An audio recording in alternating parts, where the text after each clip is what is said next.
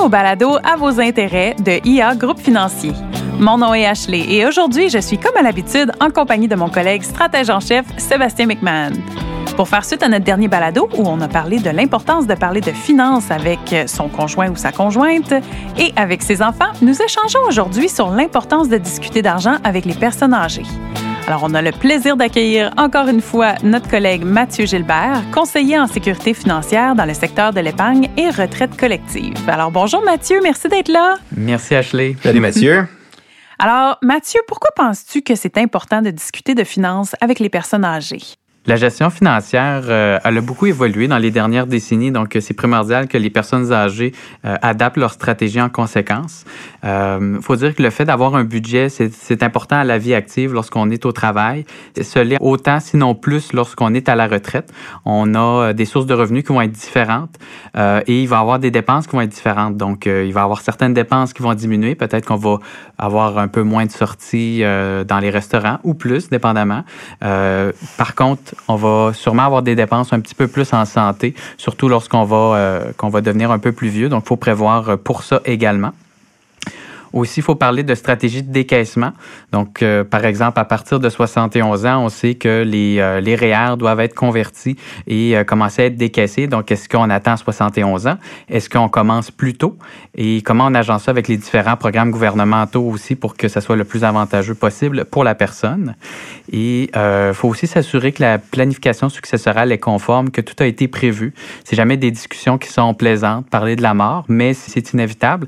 Puis, si on veut laisser un, un, héritage là, qui, euh, euh, qui n'est pas, euh, n'est pas contesté, puis qu'il n'y ait, pas d'anicroche là, lorsqu'on va quitter cette terre. Alors, il faut, faut s'assurer d'avoir bien prévu. Et finalement, c'est essentiel de sensibiliser les personnes âgées à la fraude. Malheureusement, c'est un phénomène qu'on voit de plus en plus. Euh, les personnes âgées euh, sont plus vulnérables. Ils vont être un petit peu moins à l'aise avec les outils numériques qui font partie euh, de nos vies et de leur vie de plus en plus.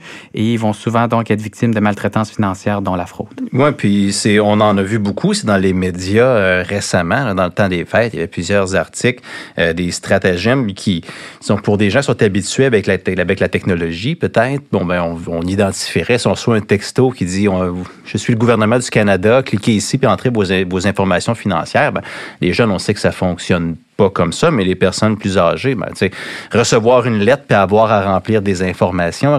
Le monde évolue, puis euh, c'est pour pas présumer que les personnes âgées de notre entourage sont, sont, sont conscients d'où les risques euh, peuvent, peuvent émaner aujourd'hui. Puis d'ailleurs, il y avait une enquête publique qui avait été menée par le Conseil de la radiodiffusion télécommunication canadienne qui révélait que c'est 75 3 sur 4 dans les aînés au Canada qui ont déclaré avoir été visés par des techniques de vente euh, ou de vente agressive. Donc, euh, la technologie euh, fait en sorte que ça ouvre des nouvelles opportunités aux fraudeurs. Puis, comme membre de la famille, ben, on peut servir de véhicule d'éducation pour ces personnes-là pour les protéger. Oui, même les, fameux appels hein, maintenant qui nous enregistrent la voix là, pour pouvoir limiter après là, avec euh, l'identification vocale avec la banque et tout au téléphone. C'est quand même c'est quelque chose. Oui, oui. Et puis, ben, tu l'as touché un petit peu, Sébastien, mais Mathieu, qu'est-ce qui ferait en sorte que les personnes âgées sont plus vulnérables à la fraude ou aux arnaques? Financières? C'est sûr que l'utilisation des outils numériques, comme on le disait un petit peu plus tôt, c'est un facteur de risque. Oui, ça a beaucoup d'avantages. Par contre, ça peut euh, amener beaucoup d'inconvénients, surtout lorsque des, des personnes mal intentionnées là, qui, qui pourraient s'en servir pour essayer de, de nous frauder. Donc, euh, ce qui est important à faire dans ces cas-ci, c'est d'éduquer nos, nos, parents plus âgés, si on, si on est en mesure de le faire avec euh, des bons réflexes, des, des bonnes habitudes à prendre avec les, les outils numériques qui nous entourent, pour les amener à être plus vigilants dans le futur, reconnaître les, dangers et les signes de fraude potentiels. Euh, aussi, ben, il faut, euh, faut toujours qu'ils gardent cet esprit de vigilance, sachant qu'une personne euh, de l'âge d'or va avoir généralement un patrimoine un petit peu plus important qu'ils ont accumulé au fil du temps. Mais ça devient des, cibles de choix pour, pour les fraudeurs. Oui, puis il y a des types de, de, de fraudes qui, euh, disons que on n'aurait peut-être pas suspecté là 15-20 ans, mais qui sont apparus avec toute l'apparition des technologies, puis tout ce qu'on voit, les stratagèmes de type romantique, qui sont euh, particuliers quand même comme concept, mais on en parle là parce que il y avait des, des, des études publiées récemment qui disaient qu'en 2019, c'est euh, le type d'arnaque qui occupait la première place auprès des personnes âgées, donc ça a entraîné des pertes, il disait à ce moment-là, de 9 millions de dollars euh, chez les aînés canadiens, donc environ 25 toutes les pertes. Donc, euh, il y a des applications de rencontres, il y a du réseautage facile. On peut se faire approcher euh, sur Facebook pour être ami avec quelqu'un qui a une belle photo, puis là, la conversation embarque, puis les gens sont un petit peu moins méfiants parce qu'on n'a pas la personne devant nous. La personne est cachée derrière mais des images qui sont clairement, généralement pas représentatives de la personne qui est là. Donc, éduquer nos, grands-parents, éduquer nos parents là-dessus, c'est ça peut avoir un impact qui est fort. Puis même si c'est difficile de le croire, on voit que les personnes âgées subissent parfois de la maltraitance financière aussi par les membres de leur propre famille, comme leurs enfants, leurs petits-enfants. Donc, que la famille se, se parle pour qu'on se concerte pour essayer d'aider nos personnes âgées, ça peut donner un bon coup de main parce que c'est pas juste comme dans le bon vieux temps où quelqu'un amenait euh, les grands-parents, euh, puis on faisait changer le, changer le testament, puis avec une signature euh, forcée. Maintenant, ça peut être beaucoup plus subtil puis beaucoup plus sournois que ça. Tout à fait, tout à fait, malheureusement. Hein. Mm-hmm. Euh, et puis, ça serait quoi les conseils qu'on peut donner aux personnes âgées par rapport à la fraude financière? Donc, les conseils qu'on pourrait donner, c'est euh, vraiment de s'informer sur euh, les, signes de fraude. Donc, il y a des signes qu'on peut reconnaître, qu'on peut détecter plus facilement.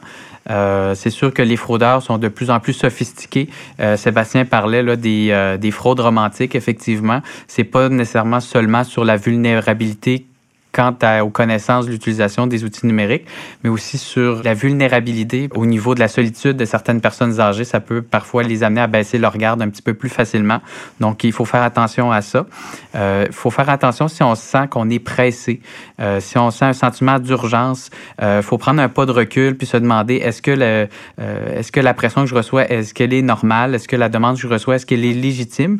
Puis parfois, on va recevoir des, requêtes d'organisations qu'on croit légitimes, que l'Agence de revenus du Canada ou une institution bancaire, euh, une bonne chose à faire, c'est toujours de se dire, est-ce qu'on me demanderait vraiment des données personnelles comme ça par texto, par mhm. courriel? Alors, euh, c'est toujours une bonne, euh, un bon réflexe à avoir de contacter l'institution qui, qui tente d'obtenir des informations de nous pour valider si la demande est légitime ou non.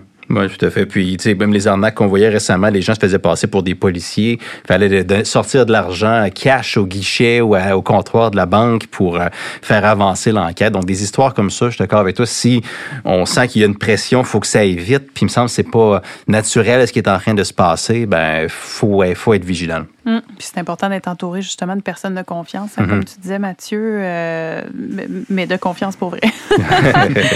Euh, alors oui, ben c'est des très bons conseils. On parlait tantôt qu'un des sujets qu'on devrait aborder avec nos aînés, c'est la stratégie de décaissement. Euh, est-ce que tu pourrais nous en parler un petit peu plus précisément, Mathieu? Oui, certainement. La stratégie de décaissement, c'est, euh, c'est vraiment au centre d'un nouveau chapitre de la vie, là, donc le début euh, de la retraite.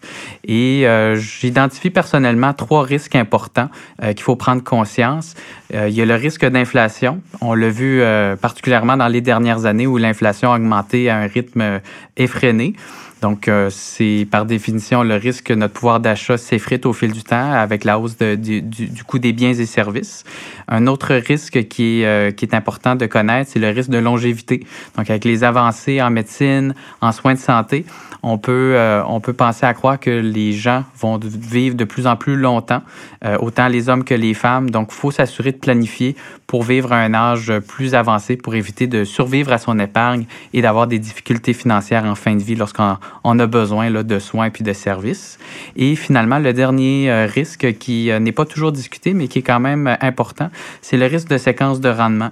C'est-à-dire, lorsqu'on commence notre retraite, on commence notre phase de décaissement, mais si on connaît un mauvais départ au niveau de nos investissements, ça peut avoir un impact un petit peu plus profond que si un épisode plus difficile arrivait plus tard dans le temps. Donc, faut adapter notre stratégie de placement.